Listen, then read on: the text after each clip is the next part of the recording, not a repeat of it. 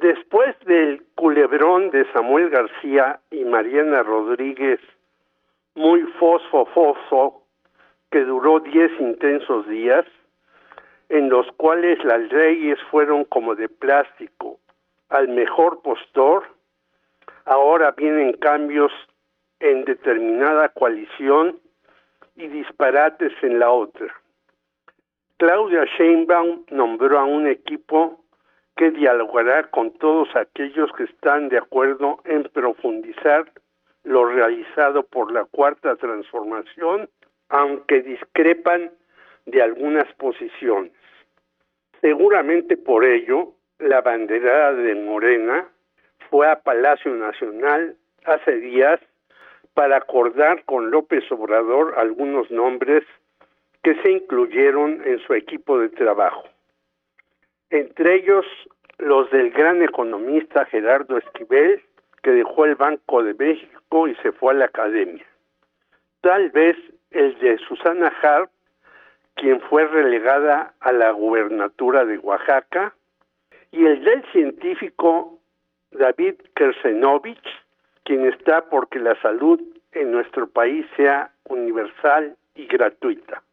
Claro, para mostrar que no hay rupturas, la científica de la UNAM tuvo a sus lados más cercanos a Juan Ramón de la Fuente, cabeza del equipo y a quien López Obrador quería ser secretario de Gobernación en 2012, y al ex ministro Arturo Saldívar, que se encargará de los asuntos judiciales tan cuestionables en la población. Estuvo en el presidium Javier Corral, expanista, quien logró meter a la cárcel al bribón de César Duarte, prista muy connotado, y abajo Alejandro Murat, el cual en Oaxaca fue un mandatario cercanísimo a Andrés Manuel, tanto que dicho estado fue de los más visitados por el Ejecutivo actual en este sexenio, al que le quedan diez meses. Para algunos, esto abrirá puertas a más disidentes de ambas organizaciones que están desgajándose, aunque en ocasiones las rupturas traen más problemas que virtudes, como en Yucatán, donde los morenistas rechazan a Jorge Carlos Ramírez Marín, expri y Rommel Pacheco, antes en el Albi Azul.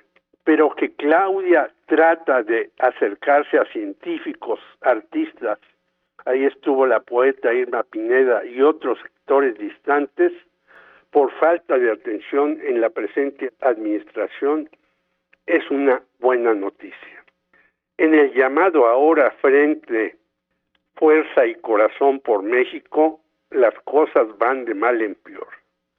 Diariamente los columnistas anuncian que se incorporarán con Xochitl personajes como Julio Fren, Carlos M. Ursúa, antiguo secretario de Hacienda con López Obrador, y Romero Hicks en ciencia, entre muchos más, pero nada se hace realidad.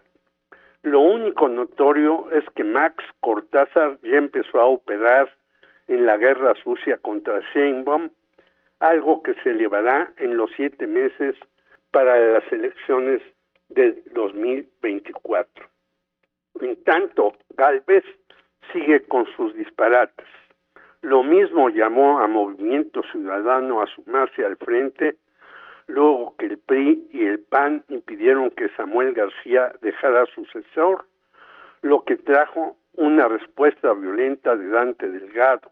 No supo Galvez en la Feria Internacional del libro el nombre de su texto que se titula folclóricamente Cabrona y medio.